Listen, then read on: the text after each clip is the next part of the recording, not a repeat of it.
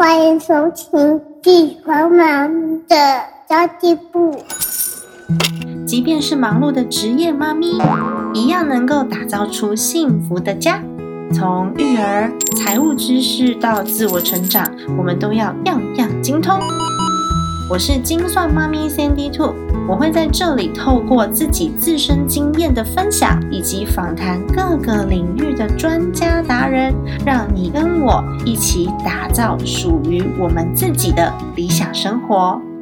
Hello，大家好，我是陪你精算生活、创造理想人生的 Cindy Two。前一阵子啊，我不是一直跟大家在 murmur 说啊，天哪，我最近因为我要自己创作自己的内容，然后加上小朋友放暑假、育儿、工作这些全部加起来的时间分配，我真的很久很久很久没有好好的从头到尾阅读一本书了。然后我就觉得。嗯，不行，因为我这么多时间在做 output，就是我要跟大家分享我的 podcast，那我需要有其他的刺激，而且我也需要有一些新的观念呐、新的观点呐，然后来帮助我有更多的思考面向。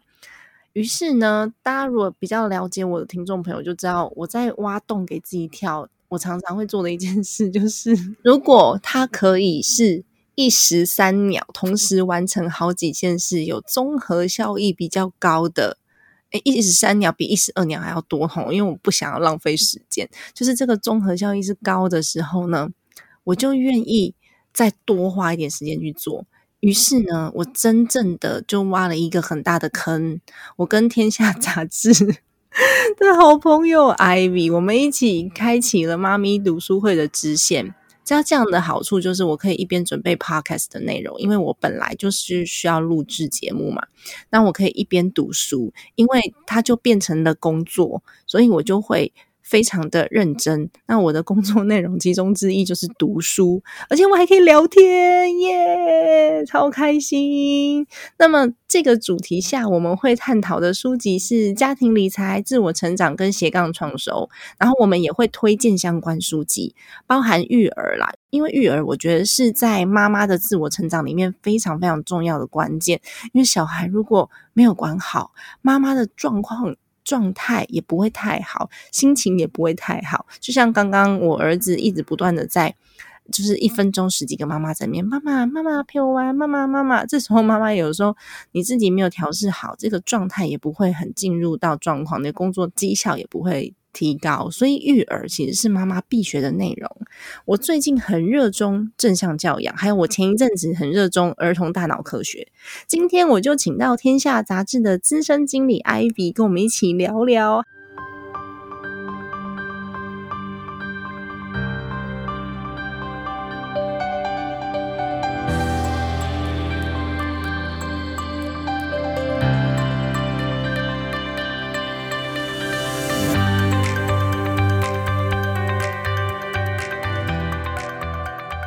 Hello，Ivy，Ivy，Hello，大家好，我是 Ivy，但很开心来到 Sandy Two 的 Podcast，第一次来上节目，已经来到 第一次来上节目，但是我们已经聊过超多次了，真的，我们我们线下已经已经聊过超多次，而且我们每次一聊都聊不完，真的就聊到外太空去了，没错没错没错，我觉得这个开这个节目真的很棒哎，就是我们可以读书，然后又有节目。然后又可以跟你聊天，一个月有一次的约会，超棒的，没错，没错，很开心。对，这一次我们要推荐这本书啊，其实是两本啦，就是它是一个系列的。这个书籍叫做《父母的语言》跟《父母国》。父母国，对。但这个这本书我其实很推荐，第一本就大家一定要看。第一本《父母的语言》太重要了。它虽然是二零一九年出版的，它不算是很新的书，可是我自己很庆幸，我是在它一上市的时候我就买了这本书。哎，它帮助我超多的。一开始就买了这本书，我一开始就买那本书啊。所以你那时候跟我推荐这本书的时候，我不是跟你说我家有吗？哦，对哦。对啊，我是我是很后来才才知道这个，就是我进进天下之后，因为那时候天下，因为天下还有一另外一个就是亲子天下，我才知道哦有这本书。然后我在进公，因为我进公司的时候稍微翻了一下，才知道哦，才知道说哦原来里面有这么不错的内容，然后才对对对对对，我才我自己才才看完这本书这样子。然后这本书其实真的帮助我很多，哦因为它里面讲到很多观念，都觉得都都让我就是深深的打动。因为我自己就是一个爱说话的人，他又在讲语言，嗯嗯，对啊，因为有时候真的是我们说的话，就是虽然说很多话，可是我们说的话如果无意义、无效或是负面，这时候其实对小朋友的影响也蛮大的。然后那个，然后那个小朋友在三岁之前，他的大脑成长速度超级快。嗯，这时候我们要给他的是正面有意义的对话啊、对对吧对对对没错没错没错，其实对艾像像是，是我们我也是爱讲话的人，其实我也是爱讲话的人。对你也是爱讲话的人，我也是爱讲话的人，然后我们两个就会抢话。像昨天我还在跟他跟 Sandy 讲说，哎，我也是一天到晚在跟我女儿聊天，然后从小她只要有有出发声音，我们我就会跟她回应，然后我老公也对就会想说，其实他又听不懂，你跟他回他干嘛？嗯，对，我其实也是诶、就是我想我我孩子只要有一点反应，我就会跟他互动对话。对，但是其实这本书里面有讲说，你跟他对话其实是对的，他会觉得有人在回应他，没错，他会对，然后越你越跟他回应，其实他学语言的速度会越快。是的。因为，好像因为这本书的作者他是一个他是一个儿科医生，然后也是一个呃外科的教授，然后专注的在研究儿科的人工耳廓的植入计划。对，所以他其实是用一种嗯、呃医学大脑科学的角度来探讨教养，我觉得很重要。就是其实在大脑科学的角度来说，我们在跟孩子的对话是增强小朋友的什么神经元链接，所以他未来的语言处理速度、跟他的逻辑思考能力、跟他吸收语言的速度，还有他转化整合语言的速度都会加强。没错没错，对真的，啊我我其实这这个其实我我觉得我们两个的孩子身上都看得很明显有这种状况。真的，他们两个一起玩的时候，我们两个完全没有办法介入，就是两个人会然后其实我们两个就在那边聊天就可以了，我们两个聊我们的事情，他们两个两个聊他们的事情。聊他们的事情，而且他们还可以就是一个唱歌，然后一个跳舞，然后两个一起看故事。而且我觉得有多多话的妈妈，就是我跟你都是多话的妈妈，对小朋友其实真的是有帮助的耶。对啊，然后我就觉得这这这其实蛮验证在在他们身上。就是刚刚其实我们还在在录节目前，我们还在聊说，哎，嗯，真的小时候跟他讲那么多话，也不知道有没有效果，然后也不知道他到底吸收到了没有，然后也跟他小时候他还在半兽人的时候，跟他们讲讲一些懵懵懂懂，也不知道他们都吸收进去了没有。嗯其实到现在他们有。就会，你常常会发发现他们讲一些智慧、字字就是字字词啦，然后还有还有他们的一些逻辑，都是你会常常会会吓一跳，说，哎，为什么你会这样想？哎，为什么你会知道这个字词？我我其实我们其实，在不知不觉中都会讲给他们听，但我们都忘了，但他们都记在脑子里，对不对？对，没错。对所以我觉得这还蛮重要的。你会突然发现，哎，他会讲话之后，哎，智慧量大爆发，而且，哎，这个逻辑他懂，哎。因为有些有些字有两个意思嘛，就像艾比刚刚分享的做梦，对对对对做梦这个就有两个意思啊，一个就是真正的做梦嘛，啊，另外一个就是 做白日梦的做白日梦。的做梦。那我们对我女儿问我的时候，我整个傻眼。我说：“嗯，该怎么解释给她听呢？”嗯，嗯，我还想了一下。对啊，所以我觉得我们爱讲话、爱聊天，对小朋友真的蛮有帮助的。像 Dana 医师在书里面，他有讲到三千字的计划，第一个嗯就是全心全意，就你需要去陪伴他；然后第二个是多说有益，第三个是双向互动。其实这三个啊，我觉得啊，我自己很骄傲的觉得我有做到啦。我相信我们两个都有做到。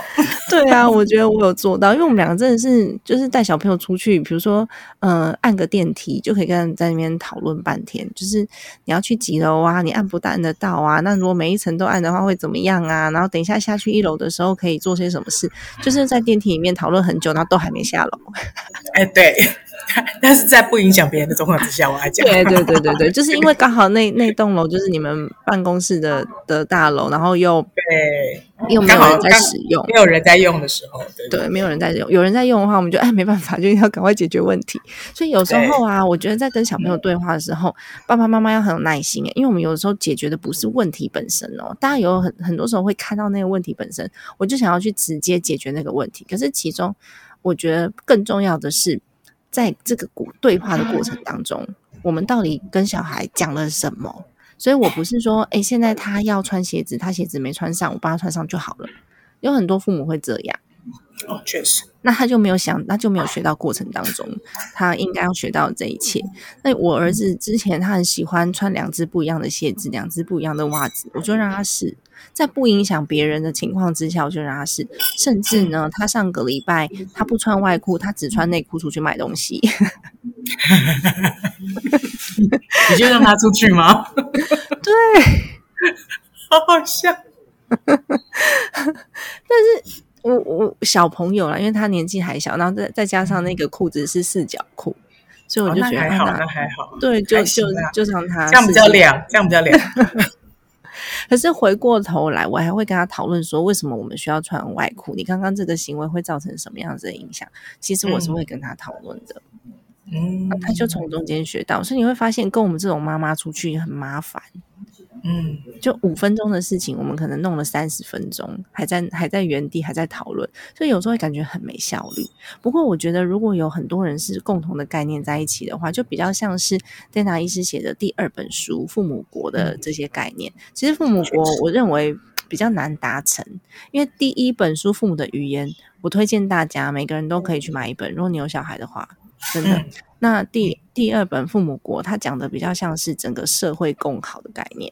嗯，就是我们自己可以去造就我们自己的父母国，在社会资源还没有办法支援的情况之下，对，其实《父母国》这本其实，嗯呃，也是可以看一下的原因，是因为我觉得大家可能都要有一点那样的概念的原因，是因为如果大家都有这个概念，确实可能《父母国》这一本它的一个呃共好村这件事情，确实有可能可以做到，因为它其实是讲一个呃社会一个共好的机制，嗯。大家都要共同一起对儿童呃友善。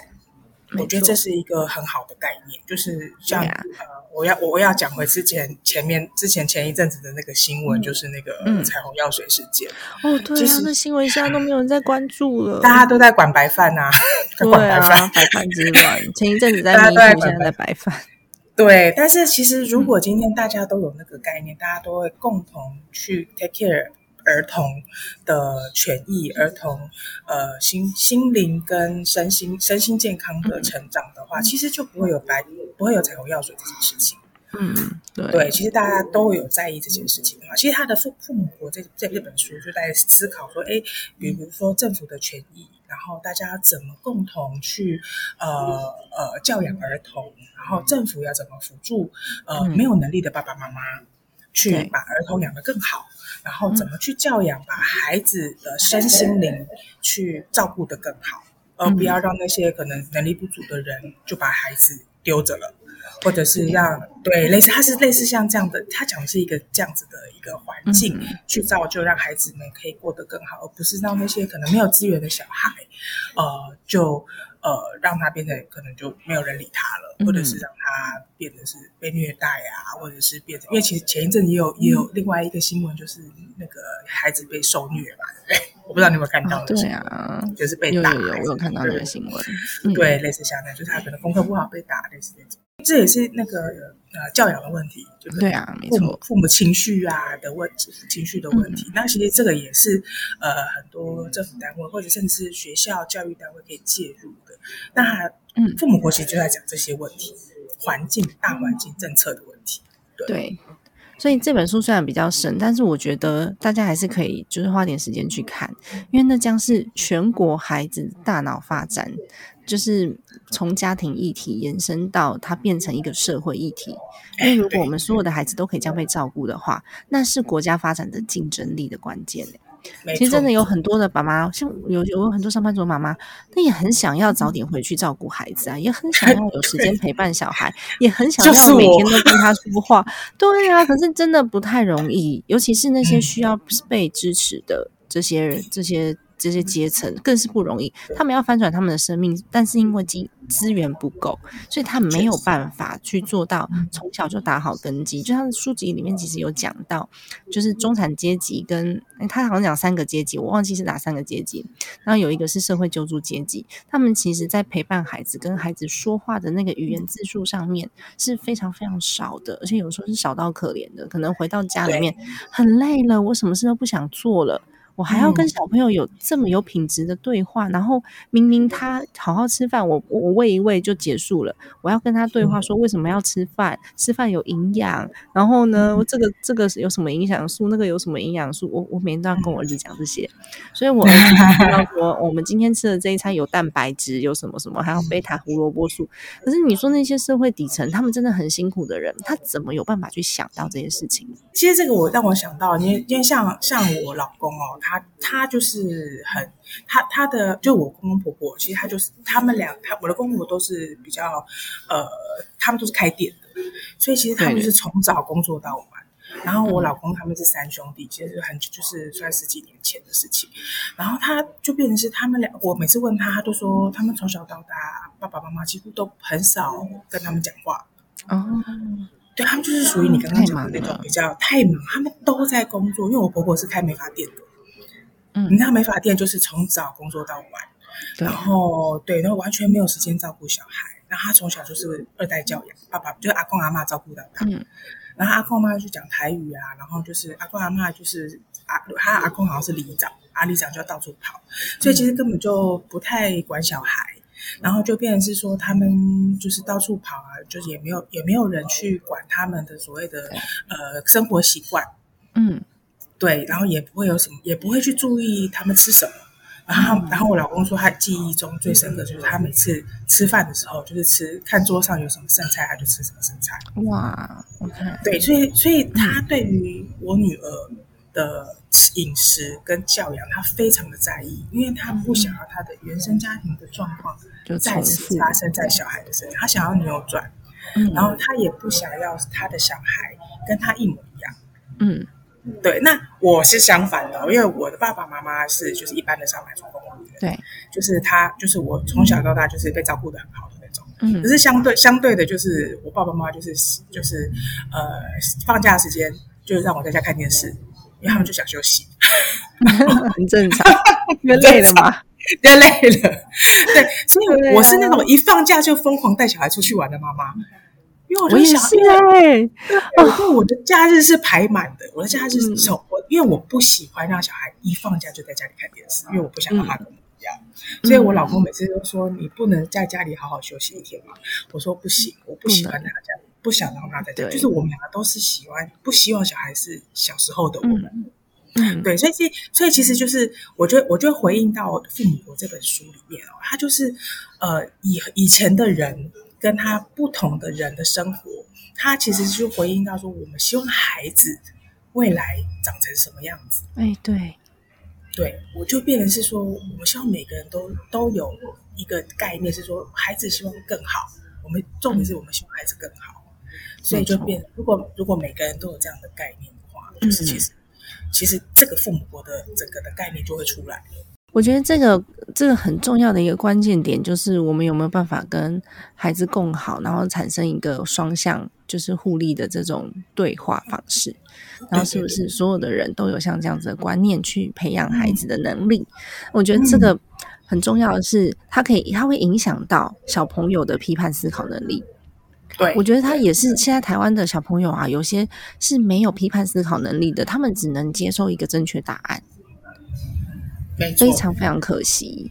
对，所以有很多的孩子是爸爸妈妈跟他讲什么，就一定有正确答案的。但你知道，全世界最优秀的人几乎是不接受正确答案，然后也几乎呢，就是因为嗯，他们不接受现实，所以创新。那我们的教育却要孩子接受现实，然后去给出一个标准答案，然后给他一个分数，那我们就会跟创新的这个最主要的核心偏离了。所以说我的孩子都很乖，然后然后很乖就会被视为很棒，可是其实到最后他们的发展是被局限的。就缺乏去竞争力了啊。对啊，缺乏竞争力啊，所以其实嗯批判思考能力蛮重要的耶。我常常会，我常常会让我儿子知道，说我做每一个决策我是怎么想的。那这个怎么想，可能就要跟他沟通个半个小时、五十分钟之类的。其实有时候小孩子，你让他，嗯呃，就是在在小的时候，你你用比较没有效率式的教养，其实长长大了，他的他的脑发展力其实就不见得，我觉得啦，我觉得不见得会比较、嗯比比较不好。我说真的，不见得会。你越有效率的教养，他他长大之后，他可能自己的有一些能力就退化了，因为他没有在想。他完全是没有有在想的，所以其实 Dana 医师这本书里面，他也有讲到，就是语言的神经连接嘛，它是可以帮孩子去开启天赋的。所以为什么很多话的小孩，他们大部分嗯、呃在未来的工作表现啊、成就上面啊，都是比较好的，是因为孩子他会批判思考，然后他会去呃连接因果，然后他会想要知道为什么。对所以我自己也是，就是这种比较没有效率的教养方式。可是你后来发现呢、小朋友现在像艾比的小朋友六岁，我的小朋友四岁多，快快五岁了。他们两个在聊天的时候，你就会发现，嗯，这应该是孩子会聊的话题嘛？诶，这个是孩子会有的逻辑吗？他们其实已经。已经跟大人就是正常对话接触一阵子了，所以他们在嗯整合我们的语言的时候，在吸收我们给的资讯的时候，速度变超快，还可以跟你狡辩。而且我有时候还辩不过他。对呀、像我刚刚有跟艾比讲的就是一个例子嘛，我儿子在两岁多快三岁的时候，他就跟我辩论为什么糖果不能是早餐。对对，对，我们差点就就输，就输，你差点就输他了对。我差点就输了，因为我觉得他讲的很有道理。我就跟他说，因为糖果没有营养，所以呢，我们早餐要吃有营养的东西。哦，还我第一个跟他讲是糖果是甜的，所以我们早餐不吃这么甜的东西。然后他就说，为什么早餐不能是甜的？我说，因为甜的东西大部分都没有营养。然后他就会连接到说，哦，所以妈妈在乎的是早餐要吃营养。然后他就跟我讲说，那我们吃维他命软糖是不是就有营养？然后那个软糖就可以当早餐，因为它是有营养的东西。他说，嗯，好像蛮有道理的。你被说服了，已被说服，我后来想说不行不行，我不能输他。然后我就跟他说，我我们早上要吃要吃鸡蛋，鸡蛋里面有蛋白质，我们要吃蔬菜，蔬菜里面有什么？然后开始跟他讲这些，我就觉得，哦天哪，好有道理啊！有时候真的你会觉得，哦哇，原来小朋友的世界，他他他其实他其实没有要跟你狡辩些什么，他就只是不懂，他想问你。可是有很多大人说不行就不行，要跟我狡辩，那他就被停下来了。我们后面就没有什么，嗯、就是吃早餐需要需要摄摄取养分的这个议题，然后吃早餐需要摄取哪一些养分，那对我们就不会开启后面的那些连接了。所以他现在都知道啊，他现在就是看到他吃的东西，他会知道什么东西是蛋白质，什么东西纤维质，什么东西有贝塔胡萝卜素，超好笑的。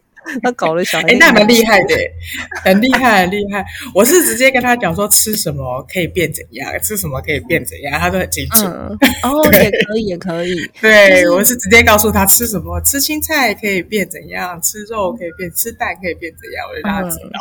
对对啊，所以其实小朋友都在学我们在讲什么，对对，真的。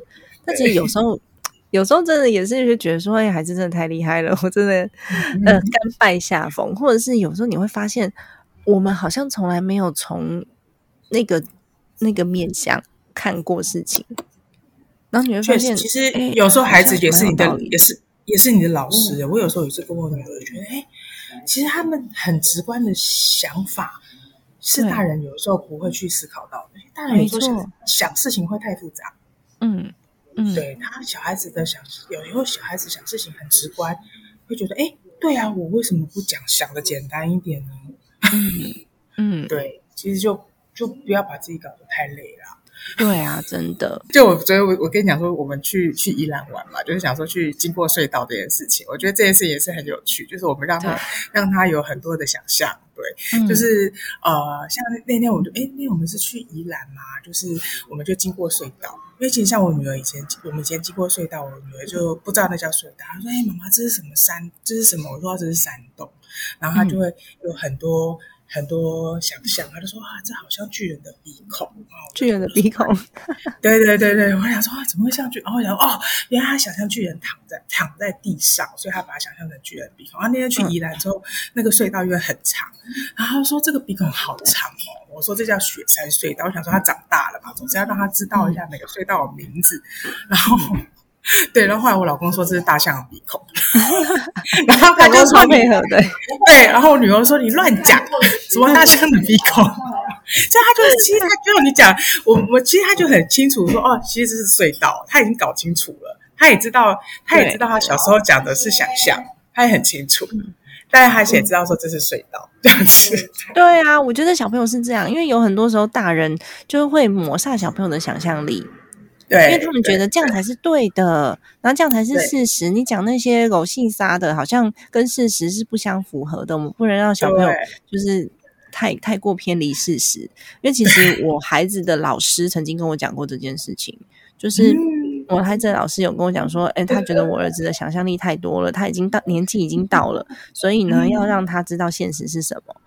那我那时候就觉得，我我我没有在批判老师对错，因为每个人的观点不一样。那老师那时候就跟我讲这件事，那我就特别去注意一下。我发现啊，虽然我儿子的想象力很很很大，但是他分得清楚，他现在是想象还是现在是事实。就像刚刚那个水隧道一样，孩子其实呢，他想象他是大象的，嗯，妈爸爸想象的，OK，他 是大象的鼻孔，孩子想象他是一个巨人的鼻孔，可是他其实他知道现实里面这是雪山隧道。所以，我们不用去担心小朋友的想象力太多的时候，会影响到他对现实的认知。其实他很清楚，他超级清楚的，对他很清楚，真的。所以，这我觉得真的对啊。所以，真的不用担心，我们不用去扼杀他的想象力，因为我希望我的孩子未来他可以独立思考。哎，我觉得独立思考很重要，因为我们有时候都是想要别人给我一个答案，我就吸收那个最后的答案，我自己中间都没有在想。像有很多诈骗啊什么的，都是骗这种的。哎，对。对，因为我中间没有在思考嘛，我就得到一个结论，我就去相信这个结论了。人家说什么都相信。对，可是其实在这个结论之前，有很多的因果啊。所以我们要去分析啊，或者是遇到问题的时候要去解决啊。所以我蛮常让我儿子帮我解决问题。就我遇到问题的时候，我会跟我儿子讲说：“哎，我妈妈现在遇到这个问题，你觉得要怎么办？”嗯，那他就会，他给我他给我的解决方式就是。大部分是没办法用啊，可是至少，因为他们毕竟才四岁多嘛，那毕竟至少，呃，他知道说我们可以有很多种不同的方法，然后他跟妈妈的方法有可能不一样，跟爸爸的方法也有可能不一样。嗯，对啊，这个瞬间就会五分钟的事情变五十分钟。但他但有发生过他的方法是真的好用吗？哎，也有也有。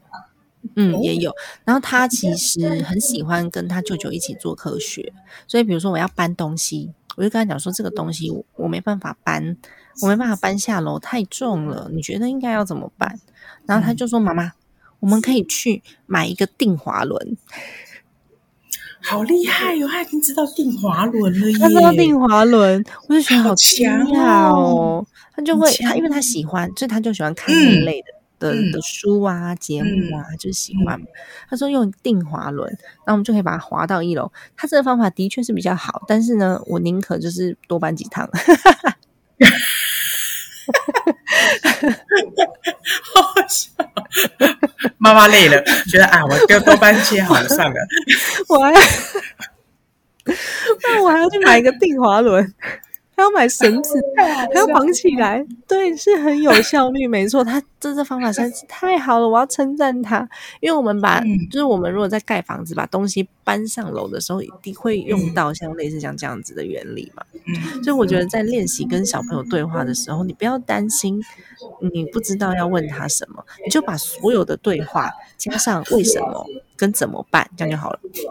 对对对对，嗯。对，然后让孩子去思考。对，这样你就可以把五分钟的对话变成五十分钟，然后中间还要就是在他的对话当中去找到可以延伸的议题。这艾比最会了。哦，对，我很会问这些。然后，然后，然后我还会问他说：“哦，那你怎么觉得呢？你觉得怎么办呢？”对，很会问这些。对对对，我觉得很有趣。那其实书里面也有提到说，就是多国语言教育的的孩子，他们的嗯脑神经发展其实是更高的，因为他大脑每一秒钟要处理的那个神经元连接很多，所以他必须要可以及时做那个语言的转换，所以他。嗯，如果说就那个书籍里面的硬知识来讲的话，是神经元组成的灰质密度很高。那灰质密度高的这些人呢，通常是智力表现会比较好，也就是成就会比较高嘛。所以其实多国语言跟讲很多话都有这样子的效果，就是让大脑神经发展的更多元。对，所以因为其实像像我女儿是从中班就开始学英文，嗯。这件事情很有意思，就是像他有的时候会突然巴拉巴拉冒出一句英文，我就然后我就我就会愣一下，他就很直观的会直接从从英文，或者是他，因为他他有的时候会看电视，就会对。会看一些比如说像韩文或者是英文、嗯日文的电视，嗯。然后就去他还会看那些那个 YouTuber 的那个什么呃那个叫什么，就是玩具开箱的。对，英对儿童的电视，我我会让他看，然后、嗯然后他也会突然冒出几句日文或者是韩文，嗯。对，那但因为因为我也没有特别教他，那他就是。像像你刚刚讲，因为他就是比较不，我会跟他接触比较不多、比较不同的语言，那我然后他就会突然、那天突然对我对我喊了一句“欧妈”，我愣了一下，我说：“你知道是什么意思啊？”他说：“妈妈。”他说：“韩文妈妈的意思啊。”我说：“哦哦。”很厉害。我在想说你怎么知道？他说我看电视学的。嗯嗯嗯嗯嗯，而且你知道，我要帮那些 A、B、C 来平反一下，他们不是故意要中英混杂着讲话的，因为对他们来说呢，他们就是很自然的想要表达，可是有一些东西可能是英文突然冒出来，有一些东西可能是中文突然冒冒出来，对他们会转不过来，他们会转不过来，所以有的时候中英夹杂、啊，并不是因为他们想要就是表现自己英文很强，不是，那是因为这两种语言在他们的脑袋里面都是语言。所以他会把它全部一起、一起融合一起讲，那他也知道你听得懂组织在一起一起讲，他也知道你听得懂。可是如果说你要他完全用中文，用让 A B C 完全用中文去想的话，当他就是有有几有几句中文他卡住，他就必须要想一下，就像我们在讲英文的时候是一样的。就我们在讲英文的时候，哎、这个句子突然间我讲不我我想不起来，我就会冒出中文来，大概就是这种 这种感觉。所以他们也是一样。对对对对对，嗯真的真的。所以其实我觉得多国语言确教育确实是需要的，因为像我像我就像你讲，我们自己是长大了之后才学英文，对，所以其实会用中文去思考英文。但你如果让孩子从小就接触多国语言的话，其实他们就会有不同的思考。思考能力，然后他们也会用不同的呃语言结构去思考他们的呃方，就是思考他们的方式啊，我觉得是蛮好的。对啊不过他们思考形式会跟我们我们大人会不一样。会不一样，会不一样，嗯而且他们也有机会去接触到其他的文化，这是另外一个面向啊。就是我们刚刚讲的这个面向是，就是呃脑脑科学家说，就多国语言的孩子，因为他的神经元组成的灰质密度高，那灰质密度高通常就是比较灵活，所以他的智力通常表现会比较好，不见得百分之一百，但是表现通常会比较好。这是脑神经的呃说法，脑神经连接科学的说法，但是。嗯会两种语言对他们来说，他们接触到的文化也会比较多元化，因为他们有机会去听到别人的想法，去理解别人的想法，而且他连理解完，他理解的不是那种被翻译过的，是他直接可以理解的。嗯，对啊，不过因为书里面也有讲，就是呃，《致父母国》这本书里面也有讲到，就是大脑神经元的连接这种事情是眼睛看不到的。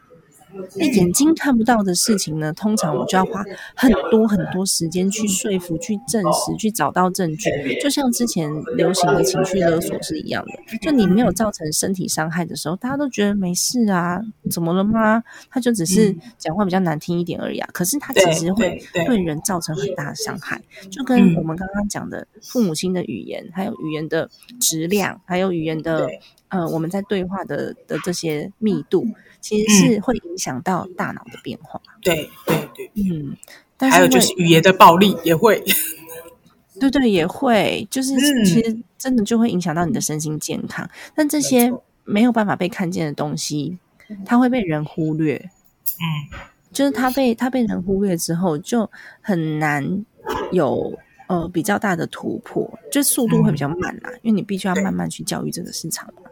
所以我觉得《父母国这》这这本书，大家也可以稍微去看一下。当然，我嗯个我个人就是觉得，如果你要实践，立刻可以实践的话，是第一本《父母的语言》这本书，我真的很喜欢。这一本是可以从自己的日常生活开始做起。我个人觉得啦，就是父母的语言是你随时就可以。我我是觉得小孩不管几岁，你都可以马上可以开始做。那马上父母国就马上，真的是吗。对对对对，那父母国可能就是你要自己知道之后，可以要要有办法去影响其他人，然后他可能更大就是要去。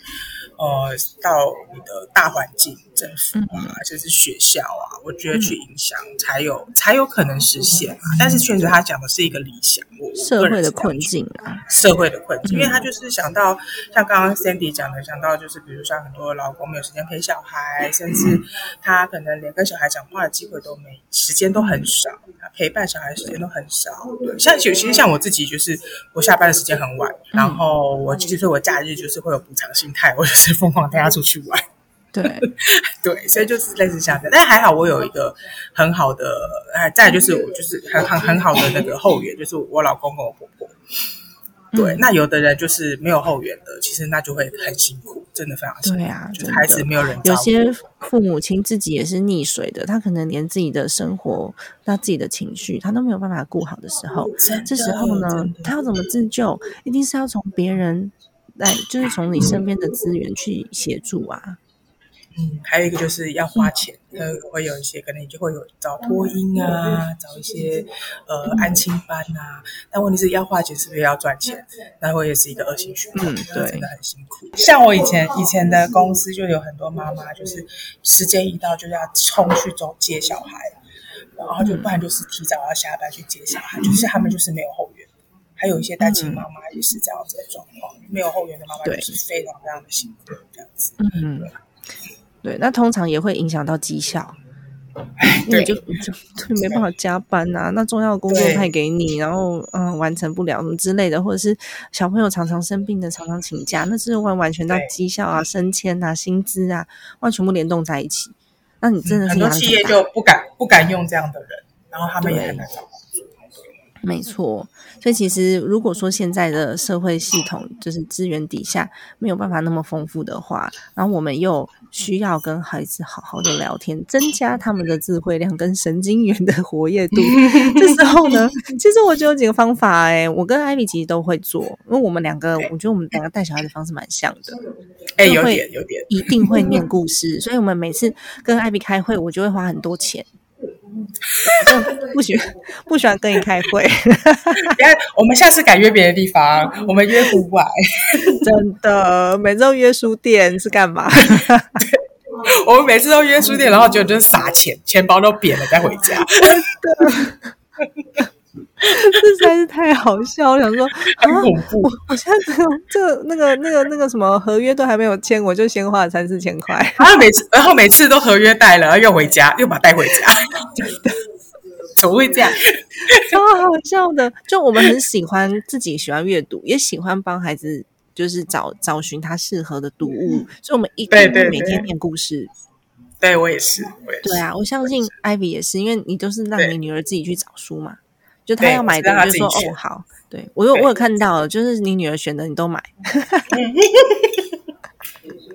我是让他自己选，没错，他喜欢的我就会买给他，因为我觉得我觉得买书不是坏事，然后然后然但是买过的我就不会让他买，买了书我就会一定要看，我有我有跟他 deal 好，就是你买了一定要看，对对，这是我跟他约法三章的事情，对。对啊，我儿子那天买的书，他回到家之后，我有拍给艾比看，他看好专心哦，对他很认真诶，很认真超。认真的。可是其实那本书有点就是。难嗯，超过他的年龄了，有点难。可他还是看得很认真。然后他用他自己的理理解，我后来就问他说：“所以你刚刚看这个书，因为我我知道他一定看不懂，因为他已经算是文字偏多，然后图片比较少一点点的书了。那我就问他说：你看到了什么？诶，他还是可以从图片当中 去解释。诶，我觉得很棒诶，而且他现在已经开始认得几个字，他就说：哦，他刚刚在认这个上下左右，然后他认得云。然后认得风，认得这些字，他就跟我讲他看了什么，不见得是他要理解整本书想要表达的内容，他们就选他们他们懂的部分看，然后我们去跟他聊聊天，就让他去分享，我觉得这样就很棒嘞。嗯，我觉得这真的，我觉得他还蛮厉害的耶。嗯至少至少从他已经开始看到已经跨跨越他年龄的东西，但是他已经 get 到一些东西，我觉得那已经蛮厉害了。对，真的。然后我自己是睡前，我都会跟小朋友去分享今天发生的什么样的好玩事情。就我们会做两件事，第一个是我一定会早一点，如果说 他今天真的很 naughty，真的很调皮，至少我一定要看到他有一点到两点的那个今天表现优秀的地方，就我会称赞他。然后我也会问他，你今天最快乐的事情是什么？然后还有，你今天有没有想要谢谢的人？就是有没有人对你很好的，或是你对别人很好的事情？就我们大家会聊这些。那我儿子 always 跟我差不多，哦，你也会吗？我也会，我是会问他你今天最开心的事情，最玩的最快对对对乐的事情。对对对，，然后我然后刚我刚刚有讲，刚刚我讲说，哎，你还有你今天帮自己打几分？我会问他这些事情。哦，对啊，好好笑、哦，对这个超可爱的。因为就对上次我儿子跟你女儿一起玩的时候，他不是说就是他帮自己打九十分嘛，想说哇塞，对这个小女对生才六岁，要是我儿子的话，他 always 一百分，因为他是英雄。对，因为我女儿帮自己打，我说为什么你没有打一百分？她说我扣十分是因为我跟悠悠分开的时候，我没有跟她抱抱，我在闹脾气，哦因为她不她不想离，她不想不想跟大家说，她不想跟悠悠拜拜，她不想离，不想分开，所以她就生气，所以她她只把自己扣十分。她说她她的闹脾气，她觉得这样不哎，好，很棒哎、对，她就扣了自己说对。哎他对他的行为是有认知的、哎，这点很了不起哎、她他才对，她，就自己有她自己反省了一下。对啊，嗯。然后我觉得第三个方法，我们刚刚其实有讲到，就是第三个方法就是，我如果真的不知道怎么跟孩子开启对话的话，你就 always 问他怎么办跟为什么就好了。对对对，就我觉得这是很好的问题，就是你一直一直给他开放性的问题，对，他就会一直回答你。虽然他他可能会不乱回答，断产生但我觉得对话。对他他他乱回答，我觉得也没有关系，你就你就回应嗯他，一直一直一直用他的问题来问他，觉得他他就会给你很多不一样的答案，嗯，或者是，不一样的对话。嗯，然后我也会就是在嗯遇到问题的时候，我会跟孩子讨论一下他的看法是什么。嗯比如说今天姐姐姐姐没有跟你抱抱，那你有什么样子的感觉？你觉得姐姐为什么会不想跟你抱抱？其实他会有他的答案的，我就觉得很有趣。其实小朋友真的很有趣。对啊，小朋友他他其实会懂。然后有时候我也会跟他讲说，那不然下一次我们要怎么办？就是解决问题的方法。如果如果说他打翻东西了，或者是他嗯、呃他之前有一次是在那个火锅店，他想要吃冰淇淋，因为他已经很乖，把所有东西全部都吃光光了。然后他想要吃冰淇淋，他太急了，他就打破了一个碗。然后那时候呢，他就有点闹脾气，因为他觉得很丢脸，他爱面子，你知道吗？他觉得很丢脸，他真的很狮子座耶，超级，然后他就宁可不吃冰淇淋了。然后哦我他宁可完全，他那天就真的不吃冰淇淋，然后他也他他愿意他愿意清洁他打就是弄弄脏的地方，但我们没有让他清啦，因为那个是碎玻璃。他愿意去清洁那个地方，可是他不愿意道歉，他也不吃冰淇淋。所以那天我跟他在解决这个问题的时候，我对面坐的正好是我朋友，然后我朋友是心理师，他就他就留了很多空间给我们。他跟他儿子啊，他儿子比较大了，小学三年级了，他他儿子就留了很多空间给我们，然后让我在那边处理我跟我儿子的状况。我们大概对话了有三四十分钟以上，嗯嗯我们才回家。然后那天真的没有吃冰淇淋，然后我也说，就是下一次要。下一次你再遇到相同状况的时候，我们是不是应该不要这么心急？妈妈一定会给你。然后反正后来讲到他同意，这样就是讨论一个解决方法，预防下一次。因为他真的不是故意的啊，大人都会打破东西的，不要说小孩。所以他自己已经在很自责的情绪之下的时候，我们不用再去再再再多打他一巴掌，我觉得那是不必要的。嗯，确实。但但其实大部分哦，大部分爸爸妈妈都会先骂，你怎么这么不小心？因为你看他的反应啊，如果他觉得他是没问题的，那我一定会告诉他严重性。可是他的反应就是他已经知道错了，我就会引导他会去，安慰他。对，对对嗯，我觉得我觉得这安慰他。这个是父母的智慧耶，然后而且要先观察孩子的反应。对我觉得这真的要，这这这真的是解决问题的方法的一个很大的智慧。嗯嗯，对，真的肯定我自己是有智慧的妈妈，很棒，给你赞。真的。耶我也给你一个赞，因为这次跟艾比合作啊，我觉得超棒的，是因为我们开启了这次妈咪好读的合作，每个月都会有一次的就书籍的的分享。那么这一次呢，我们也有一个优惠给大家，超赞的，我非常非常的喜欢。这个月呢，是我们开始合作的第一个月，所以我会在我自己的专业上，然后里面都是天下的书籍。那天下书籍有成人的，然后有也有亲子的，因为包含亲子天下嘛。那我们都会放在我我推荐的书，我就会放在这个呃我自己的专属页面里面。那你只要在这个专属页面购买我的推荐书，满两千块赠送两个月的阅读权限。这个阅读权限可以做什么？你可以跟我们讲一下吗？好，这个阅读就是我们呃有一个天下每日报的 APP，它是六十天的阅读体验。那其实它其实就是它它的方就是会有可以你可以免费看天下杂志全部的内容，而且它除了看天下杂志全部的内容之外，你还可以，因为我知道妈妈们都很忙，像我自己哦，我自己其实叫我每天去看那个内容，其实有点辛苦。它有个好处是你可以用听的，嗯。你可以听他讲给你讲讲文章给你听，然后他就是他有很不错的一个，就是他你可以听一些国际新闻，然后你也可以听他的文章讲给你听，然后另外他就是，然后他还有一个叫做我觉得很棒的是，他有一个每天的国际扫描，你可以听国际国际扫描的新闻，而且它是短讲，他讲就是很快速的讲很短的文章给你听，嗯但是他都是讲重点。然后你就可以，你就可以不用不用花很多时间都在爬文章，然后你也不用让他听讲的落落场，就他就是可以很有效率让你知道说，哦，原来最近发生了什么事情。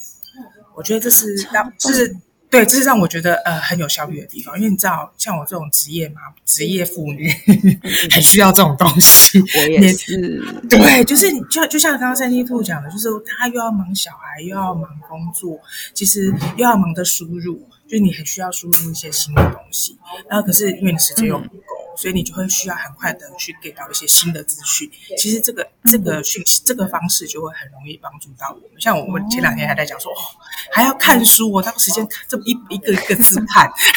对啊，而且我的书已经堆到满到我老公都生气了。我老公就说：“你旧的书包先清掉，我们已经没有地方放。我们家的书架很大哦、但是但还是没有办法，对但是看在看书地板上。对，但是看书跟跟输入东西是输入那个讯息是有方法的，所以其实像听就是一个好的方式，还有我们两个这样子说是一个很好的方法。自己阅读跟听说书其实是不一样。像我们今天说书，虽然我介绍了两本书，就是《父母的语言》跟《父母国》，那我也很推荐这两本书。我们只是把它的精髓、重点讲出来而已。但如果你真的想要去了解的话，你还是可以看。不过至少至少你今天听的这集节目，你应该知道说，对对小孩来说，嗯，优质的对话是很重要的，还有如何做优质的对话。其实这就是书的重点了。对，没错，嗯没错。没错。然后像父父母国就是一个概念，就是哎，你要有一个呃，让给孩子一个很好的一个整体的大环境。你只要每个人都有这个概念，大家就会知道说，哎，我们要给孩子更好的环境，然后去改变孩子更好的教教养空间。嗯，嗯觉得没错。其实大概念就是这样，只是细节的部分，有时候我们要自己稍微钻研一下，因为每个人情况不一样。是是那是是，另外呢，还有一个优惠，就是是我们刚刚一直讲到对孩子提问的重要性，但是其实大人学会提问力也是非常非常重要的。对所以，我们今天还是会再有一个抽书的活动，就是你如果分享了这集 podcast 的节目，你可以在我的 Facebook 上面去转 po，然后分享，或者是 IG 上面去转 po 分享，然后分享这集节目的这个贴文，然后我们就会再抽出一本高校团队都在用的奇迹式的提问。其实我们觉得蛮符合今天的主题的啦，虽然他是在讲，呃，就是团队绩效、团队管理，可是因为大人的表现就会影响到孩子，而且大人习惯用提问式的方式来沟通的时候，你会发现你获得的东西更多。嗯，这个我可以分享一下。其实，因为像我自己在媒体里面滚打滚了很二十四年，嗯，我讲这样好像在步入自己的年龄。我会发现，其实，在呃很做看很多书跟企业管理相关的，哦其实运用在家庭里跟孩子是非常的适合的。我常常会把小孩当老，对，我常常把小孩当老板。哦，我以为是把老公当老板。哦，老老没有，老公是员工。我们完全就是在家里面的地位，立刻就是高下立见。我把老公当老板，你把老公当员工。没有，老公是员工，小孩是老板。小孩在还不懂不懂事的时候，就是听不懂话的老板；小孩懂事，就是听得懂话的老板。这样子，没错。对。然后你说你要 get 到老板的需求，你要服务老板这样子。嗯。然后你要对老板提出。提出有效的提问，所以我就是这样子去维系你的家庭。所以就是，所以就其实有一些管理管理式的书籍是可以运用在家庭里的。我觉得这还蛮有意思的，对对，还蛮有意思。大家其实可以去稍微，呃，这本书其实你可以把它运用在不管是家庭啊，甚至是工作，我觉得都都可以把它对照的使用。我觉得觉得可以可以可以把它对，所以所以蛮蛮好玩的。你今天录音的这个环境，你后面有很多同事在跟我们互动，我有发现。我本来早上挑了一个很安静的地方，没想到陆陆续续很多同事都跑进来了。对，我觉得很好玩，因为我们本来 本来约好在录音室要录音的，对。结果那天有一点小小的意外，就是我们两个小朋友实在是太 hyper 了。然后我们当场就是录音室就变成儿童节目的录音室，大家应该在 Facebook 上都有看到，他们跟好贝贝聊得很开心，对，就变成那个好序列老师好贝贝访问两个小朋友，然后我跟艾米立刻就对看了一眼，所以我们约线上哦，然后就好。我们没有，他们两个就抢去麦克风，我们两个完全没有办法，没有办法录下那个节目，哎，把我们的时间都占去，超好笑的，对啊，我我就觉得既来之则安之啊。那时候那个好哥他也是，他也是很开心，他就讲说，哦，这个是突破我的舒适圈呢，就是对再度扩张，对，而且他也很厉害，就是马上就开始访问了起来这两位小朋友，我觉得这真的是。临危不乱，超强，太有趣了。那希望我们自己的孩子，这些未来的公民，也都可以有独立思考、分析问题、解决问题的能力。那这一切呢，就是要从父母语言开始喽。所以在八月二十号之前，就是买我推荐的书，满两千块就可以赠送两个月的阅读权限哦。没错，好的，没错，太棒了。今天的节目就先到这边结束喽。家庭理财就是为了让生活无虞，分享这期节目，让更多的朋友透过空中打造属于。自己幸福的家，我们下期再见，拜拜，拜拜。